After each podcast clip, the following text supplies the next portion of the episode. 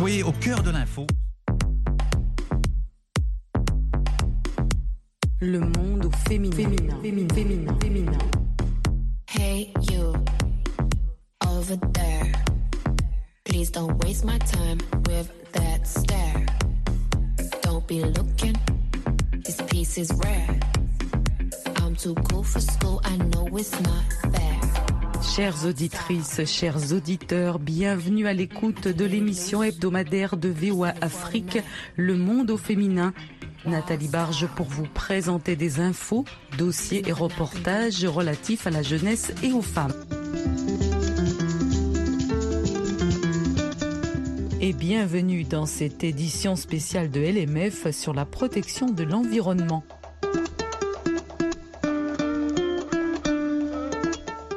Depuis 1995, plus de 100 pays se réunissent chaque année lors des COP pour tenter de résoudre les questions d'ordre climatique et environnemental. Les COP sont nés lors du sommet de la Terre au Brésil en 1992, où la déclaration de Rio de Janeiro avait appuyé la nécessité de réduire les émissions de gaz à effet de serre.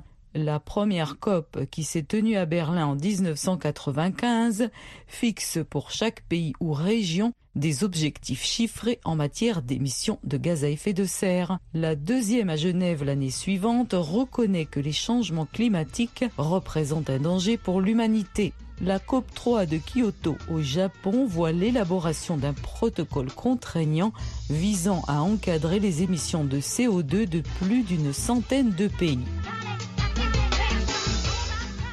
La signature de l'accord de Paris à la COP 21 en 2015 dit que la communauté internationale fera tout son possible pour contenir le réchauffement climatique en dessous de 2 degrés Celsius, voire le limiter à 1,5 degré. D'autres mécanismes ont été discutés au cours des COP suivantes, comme la mise en place d'un prix du carbone et d'un fonds vert pour le climat. Le texte final de la COP27 à Sharm el-Sheikh en 2022 contient une disposition visant à stimuler les énergies vertes, comme l'éolien, le solaire et le nucléaire. La mise en œuvre du fonds pour financer les pertes et dommages liés au climat des pays vulnérables a été adoptée à la COP 28 à Dubaï. Mais qu'en est-il sur le terrain? Loin de ces conférences annuelles dont l'organisation peut s'élever à plus de 200 millions de dollars. Penchons-nous sur les défis environnementaux des populations à la base en Afrique. On commence la visite au Togo où la gestion des déchets solides préoccupe les autorités municipales de la capitale Lomé. Malgré de multiples projets mis en œuvre depuis une dizaine d'années, les méthodes de gestion adoptées peinent à aboutir à des résultats satisfaisants. Pour une meilleure efficacité, le tri des déchets au niveau des ménages est envisagé, comme cela se fait dans la grande majorité des pays industrialisés. Suivons le reportage de Kosiwusu à Lomé. Depuis plus d'une quinzaine d'années, des milliards de francs CFA sont dépensés pour la salubrité publique de la ville de Lomé. Selon Kodjo Enumoji, coordonnateur du projet environnement urbain, la capitale togolaise produit autour de 300 000 tonnes de toutes sortes de déchets chaque année et peut-être plus. Il faut reconnaître que dans nos villes, il est difficile de faire la distinction entre les déchets ménagers et les déchets de l'artisanat et consorts. Ce qui fait que d'autres études vous diront même qu'on produit jusqu'à près de 400 et quelques mille tonnes de déchets par an. Au district autonome du Grand Lomé, on cherche de meilleures voies et méthodes pour améliorer les pratiques de gestion des déchets solides. Tagba Atafeinam Chalim, le secrétaire général par intérim du district autonome du Grand Lomé. La gestion des déchets reste ces dernières décennies un enjeu socio-économique et environnemental majeur où la problématique est accentuée par un essor démographique et un processus d'urbanisation sans précédent. La perspective est alarmante, d'où l'urgence de réfléchir à instaurer un meilleur modèle de gestion pour le maintien d'un cadre de vie sain et propre. Le district autonome de Lomé pense au tri préalable des déchets dans les ménages. Des initiatives privées essayent la méthode sur le terrain. Avec son ONG Miawodo, Joël Comlan Agbetosu tente de sensibiliser la population d'adopter ce comportement. C'est pas du tout facile parce que d'abord, euh, avant d'arriver à la collecte, il faut sensibiliser énormément la population avant qu'elle puisse adopter le tri euh, des déchets. Aussi, les tri ne sont pas bien faits souvent. Donc, euh, il y a encore des travaux de tri qu'on fait pour qu'on puisse avoir les déchets vraiment 100% recyclables. Bema Gado est le responsable de l'ONG Stade Togo et promoteur de la start-up GIP Togo, spécialisée dans la collecte, le tri et le recyclage des déchets. Lauréat d'un prix international de 1 million de livres sterling pour sa méthode, il veut dupliquer son expérience dans tout le pays. Déjà à Takwame, il y a une unité pilote qui est fonctionnelle. Ensuite, nous avons démarré la construction d'un centre de valorisation à Kara qui sera opérationnel avant la fin de cette année. Il y a une autre unité industrielle qui va être amorcée très bientôt à Thiviers. Notre ambition, c'est de pouvoir véritablement professionnaliser la stratégie de gestion des déchets au Togo. En attendant, les autorités municipales s'investissent dans la sensibilisation pour un changement de comportement de la population. Kossi Oussou, Lomé pour VOA Afrique.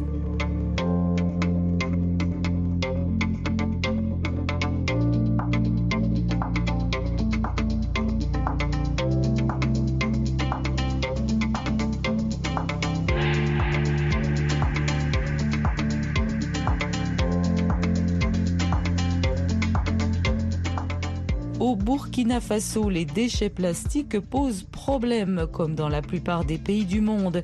Malgré une loi qui interdit l'importation et la production des sacs plastiques, ils continuent de polluer les rues des villes. De nombreuses associations et organisations ont ainsi été créées pour lutter contre ce fléau. Le reportage de Lamine Traoré à Ouagadougou. Depuis 2014, la loi portant interdiction de la production, de l'importation et de la distribution des emballages et sachets plastiques non biodégradables a été adoptée. Neuf ans après, les sachets plastiques continuent de joncher les rues de plusieurs villes du pays. Selon le gouvernement, les sachets qui sont communément utilisés et autorisés sont ceux qui se dégradent au bout de cinq ans parce qu'ils ont été réadaptés. Mais d'autres plastiques qui ne sont pas visés par la loi en vigueur mettent environ 400 ans pour disparaître un désastre pour les associations pour la protection de l'environnement.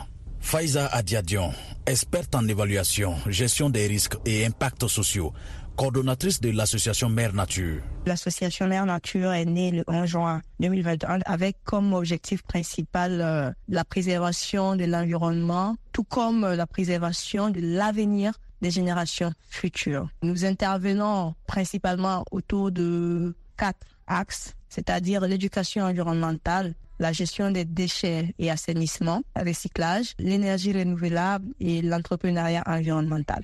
Pourquoi avoir fait de ce combat notre cheval de bataille Tout simplement parce que en tant que femme, c'est notre manière à nous de laisser un avenir, un environnement sain pour nos enfants, nos futurs enfants.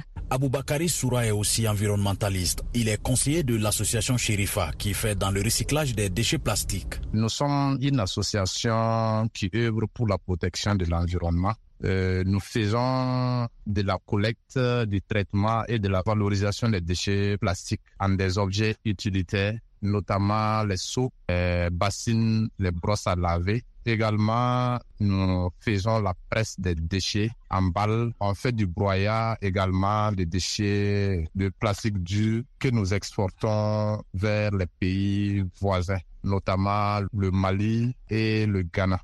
Mensuellement, on peut transformer environ 200 tonnes de déchets plastiques. Le conseiller technique du président de la délégation spéciale de Ouagadougou, Sidi Mahamadou Sissé, dans une interview au quotidien d'État Sidoya, a expliqué que la ville de Ouagadougou génère annuellement 600 000 tonnes d'ordures ménagères avec environ 15% de déchets plastiques, soit environ 90 000 tonnes de déchets plastiques et chaque jour, elle produit 1600 tonnes environ.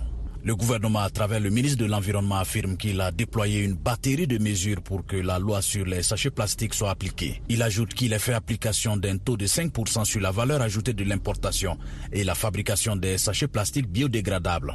Pour la quantité de sachets plastiques importés, le gouvernement dit avoir autorisé 120 000 tonnes de sachets plastiques en 2021. Cette taxe a permis, selon le ministre, de collecter 800 millions de francs CFA en 2022 et plus d'un milliard en mai 2023. Lamine Traoré, Ouagadougou, VOA Afrique.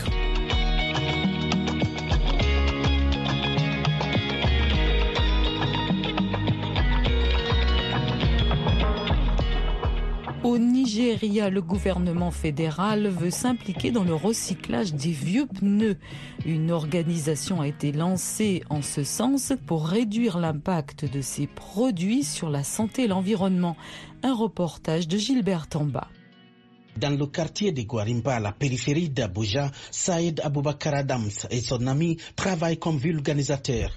Ils reçoivent régulièrement des pneus pour réparation, mais certains des pneus ne sont plus utilisables. Certains,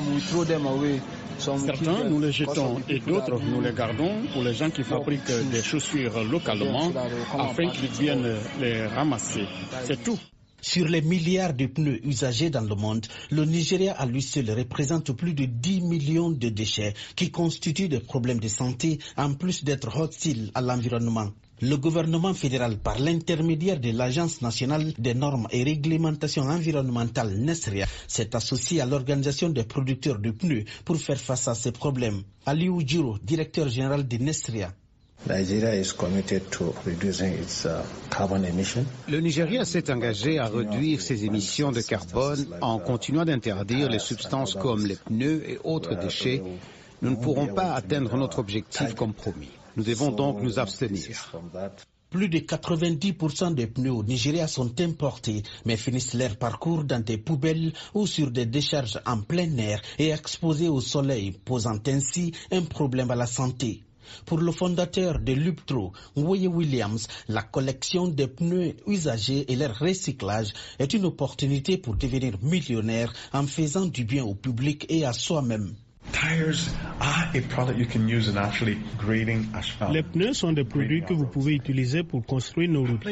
Nos aires de jeu où nos enfants jouent peut être en fait un sol souple pour eux. Les gymnases sont même des produits haut de gamme, mais nous parlons aussi de meubles, nous parlons aussi de tapis, nous parlons même de sacs en plastique, de sacs à déchets, etc. Le Nigeria est confronté à un sérieux problème de recyclage de pneus usagés car il génère chaque année de nombreuses tonnes de déchets avec des défis au niveau de la collecte et de leur élimination. Certaines entités privées font leur mieux dans le recyclage comme dans ces centres. Ife de la CV, fondatrice de Free Recycle Limited. Tout d'abord, c'est une entreprise qui demande de gros investissements. Les machines que vous voyez ici coûtent très cher et c'est pourquoi peu de gens se consacrent au recyclage de pneus usagés. Et il y a aussi plusieurs défis qui rendent la situation plus difficile quand on pense à l'électricité. L'électricité reste toujours un grand problème. Malgré le potentiel de création de richesses liées à la transformation des déchets chaque année au Nigeria, le recyclage est la solution pour protéger l'environnement et créer des emplois. Gilbert Tamba pour VOA Afrique, Abuja. Le monde féminin de VOA Afrique, une émission taillée sur mesure pour toi à travers le regard des femmes et des jeunes. Au Mozambique, faute de moyens pour acheter des livres aux élèves, les enseignants d'une centaine d'écoles de la province de Manica créent leur propre matériel pédagogique, notamment des grandes lettres et chiffres découpés dans du carton, des bidons en plastique ou des sacs en feuilles de raffia offerts par la communauté. Ils économisent ainsi de l'argent tout en participant à la protection de l'environnement. Gininiwa nous en dit plus. Dans les zones reculées du Mozambique, l'année scolaire commence le plus souvent par une pénurie de livres. Des enseignants ingénieux de certaines écoles de Manica ont commencé à transformer les déchets en outils pédagogiques. Les enfants de CP apprennent en jouant. Les gens achètent des contenants d'huile de cuisson. Ensuite, nous les ramenons, nous les lavons et les transformons en matériel pédagogique. Les écoles de Manica recyclent les contenants plastiques et cartons et les transforment en objets découpés, permettant aux enfants d'apprendre les chiffres, les lettres et les syllabes. Quand les enfants dans une classe n'ont pas leur propre matériel, ils ne sont pas motivés. Mais quand ils voient ce matériel, c'est merveilleux. Cela les aide vraiment à apprendre à lire, à écrire. Même avec les mathématiques, par exemple, ils apprennent les nombres et comment compter. Certains élèves de première année ne savent pas lire les chiffres, mais quand ils voient à quoi ils ressemblent, ils apprennent à les écrire. Assis par terre sur de minuscules bancs faits d'eucalyptus et de troncs de pin, les enfants reçoivent ce que les enseignants appellent une soupe de chiffres et de lettres qu'ils utilisent pour compter et construire des mots simples. L'enseignante Marietta Neva note que le recyclage du matériel a changé la vision de l'enseignement à Un village qui manque presque de tous les outils de base. Nous n'avons utilisé que la théorie, ce n'était pas assez pour les besoins des enfants. Maintenant, en utilisant ce matériel, nous pouvons montrer aux enfants des choses tangibles. Par exemple, lorsque nous parlons de la lettre A, nous avons ce mélange de lettres et nous demandons à l'élève d'identifier la lettre A et l'élève est capable de l'identifier. Anna Dulce Guizado, directrice de Save the Children International à Manica, l'un des principaux partenaires du secteur de l'éducation, a souligné que le recyclage a permis la réaffectation de ressources financières qui étaient autrefois consacrées à l'achat de matériel pédagogique conventionnel. Nous avons dû acheter du matériel pédagogique dans différentes librairies. Alors, nous avons pensé à la durabilité et à l'environnement et nous avons vu qu'il était possible d'utiliser les conteneurs pour produire du matériel pédagogique. Donc, je peux dire que c'était l'une de nos plus grandes réalisations parce que nous produisons ce matériel pédagogique que les enfants utilisent depuis 2019, 2020 et qu'ils utilisent encore aujourd'hui. Selon les enseignants, l'enseignement ludique et interactif et le matériel pédagogique contribuent à stimuler la créativité et l'amour de l'apprentissage.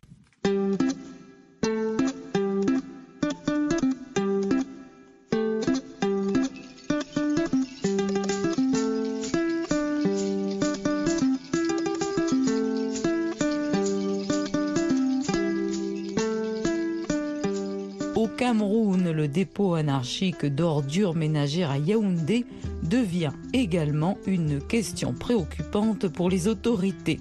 En octobre 2023, le Premier ministre Joseph Dion Gouté a instruit son gouvernement et les autorités municipales à redonner une meilleure physionomie à la capitale. Le point avec Emmanuel Juntap sur place.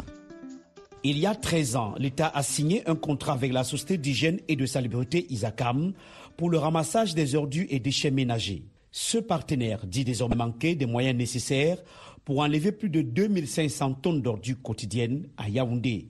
Georges Elanga Obam, ministre de la décentralisation et du développement local. Pour ce qui est de la question des ordures, euh, le nombre d'acteurs qui interviennent, le niveau de responsabilité qu'il faut accorder à chaque échelon doit être revu pour que cette question soit traitée au plus près. L'insalubrité n'est pas l'unique facette hideuse de la capitale politique Yaoundé. Il y a aussi le mauvais état des routes au centre-ville ainsi que dans plusieurs quartiers. Sandrine Assiéné, une étudiante, résidente dans la capitale. Apparemment, on n'a pas investi assez pour qu'on puisse vraiment avoir des routes gougounées. Ce constat n'a non plus échappé au maire de la ville de Yaoundé, Luc Messia Tangana, lors de la réunion de crise avec le Premier ministre. La voirie de Yaoundé est en mauvais état, caractérisée par la présence des nids de poules, des fissures sur les chaussées. Dans l'immédiat, que ces nids de poules soient traités rapidement par les mairies, en commençant par la mairie de la ville et les mairies d'arrondissement. L'entretien des routes urbaines connaît ainsi quelques défaillances. Célestine Ketia Cortés, ministre de l'Habitat et du Développement urbain. Avec une pression foncière urbaine, il faut dire également que ces populations s'installent de manière anarchique et les voies utilisées sont hyper sollicitées et malheureusement sont vieillissantes.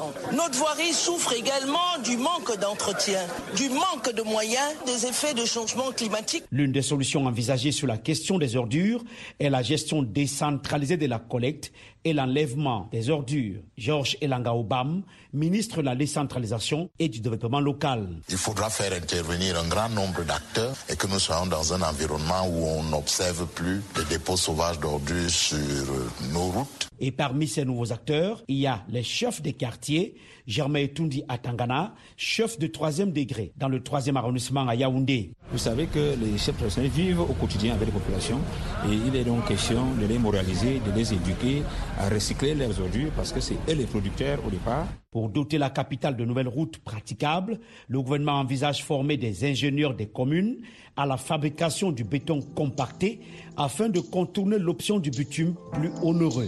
Yaoundé, Emmanuel Jultap, VOA Afrique.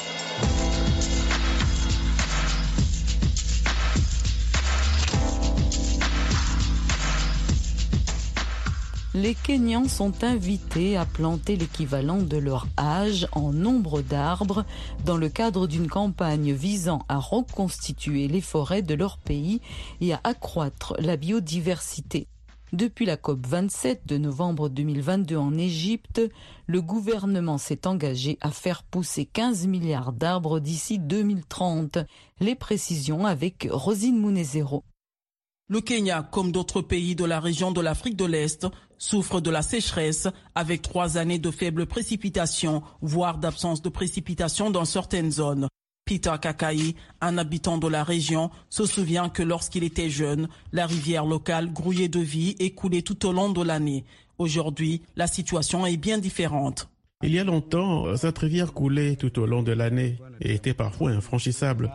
Mais lorsque les gens ont commencé à déboiser de manière incontrôlée, la rivière s'est asséchée et maintenant nous devons creuser 7 à 8 pieds et plus pour obtenir de l'eau.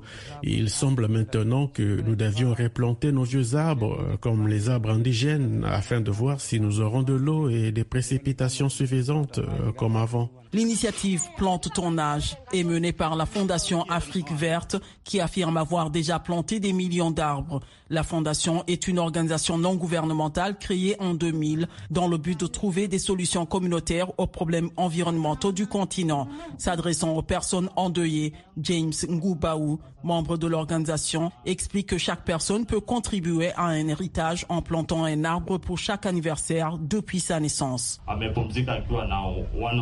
Elle s'est reposée à 103 ans. C'est pourquoi je suis venu aujourd'hui pour que nous puissions planter des arbres en son honneur et j'apporterai d'autres plants au début de la saison des pluies pour que nous puissions toujours la célébrer en plantant des arbres. L'année prochaine, lorsque vous célébrerez son anniversaire, vous pourrez planter 103 autres arbres à sa mémoire. L'année suivante, 103 et c'est ainsi que vous vous souviendrez d'elle.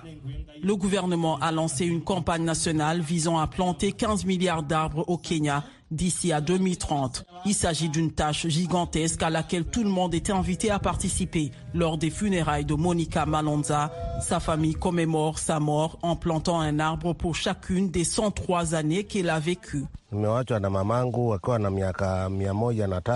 mère est décédée à l'âge de 103 ans et je tiens à remercier le champion Plante ton âge d'être venu nous sensibiliser à notre environnement ici au Kenya.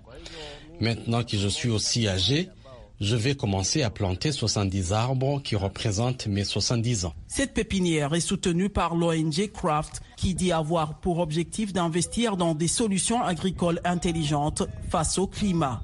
Dans cette pépinière, nous avons un grand nombre d'arbres indigènes qui ont les plus grands puits de carbone.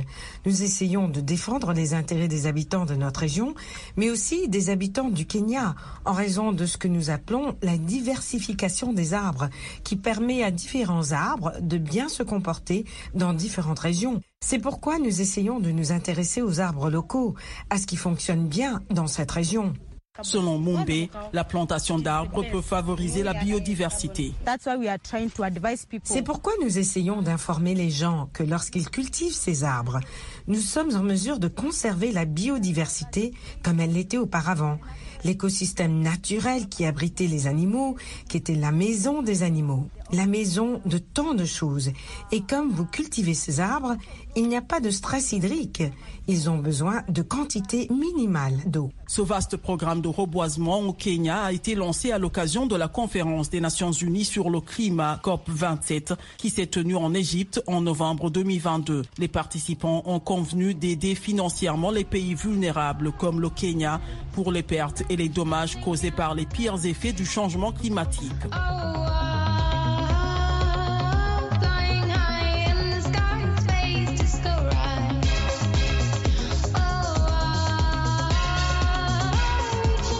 Merci beaucoup d'avoir écouté le monde au féminin de VOA Afrique. C'était Nathalie Barge avec vous. On reste en contact. Bon courage et à très bientôt.